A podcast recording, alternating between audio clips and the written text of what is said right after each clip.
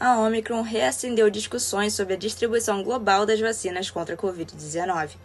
Acontece que a nova cepa surgiu na África, que é proporcionalmente o continente menos vacinado. Mas essa relação realmente faz sentido? Parte da comunidade científica defende que a baixa cobertura vacinal pode sim aumentar o risco de novas variantes. Isso porque a alta replicação viral e a transmissão de pessoa para pessoa propiciam mais chances ao vírus para sofrer mutações. Mas e as vacinas? Funcionam perante a Omicron?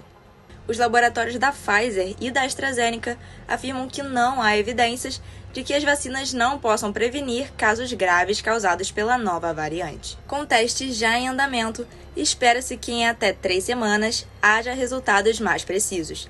E não é descartado que as atuais vacinas precisem passar por modificações. Ending the pandemic is not a matter of chance. It is a matter of choice.